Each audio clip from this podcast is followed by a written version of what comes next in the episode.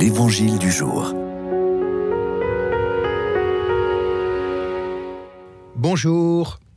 Évangile de Jésus-Christ selon Saint Marc. En ce temps-là, les scribes qui étaient descendus de Jérusalem disaient Ce Jésus est possédé par Béelzéboul. C'est par le chef des démons qu'il expulse les démons. Les appelant près de lui, Jésus leur dit en parabole Comment Satan peut-il expulser Satan? Si un royaume est divisé contre lui-même, ce royaume ne peut pas tenir. Si les gens d'une même maison se divisent entre eux, ces gens ne pourront pas tenir.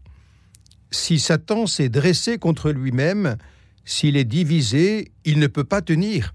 C'en est fini de lui. Mais personne ne peut entrer dans la maison d'un homme fort et piller ses biens s'il ne l'a d'abord ligoté alors seulement il payera sa maison. Amen, je vous le dis. Tout sera pardonné aux enfants des hommes, leurs péchés et les blasphèmes qu'ils auront proférés. Mais si quelqu'un blasphème contre l'Esprit Saint, il n'aura jamais de pardon. Il est coupable d'un péché pour toujours.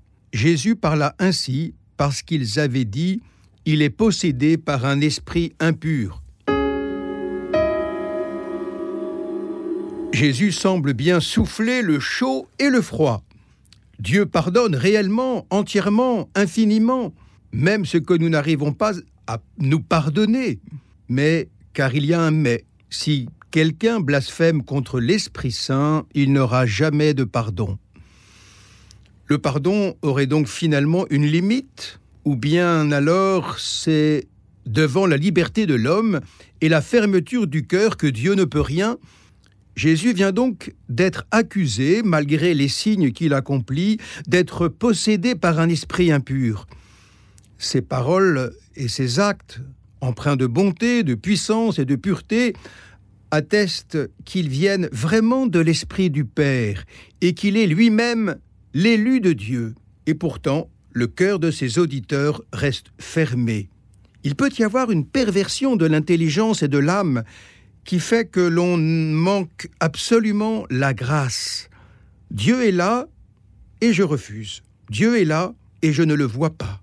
Le pardon m'est offert et je reste fermé. C'est là le blasphème contre l'Esprit Saint qui est non seulement le refus de l'amour de Dieu, mais finalement le refus que Dieu soit amour. Dieu qui se tient à la porte et qui frappe ne connaît qu'une limite qui est celle de notre liberté, qui peut faire choisir le refus du pardon qui conduit à la mort.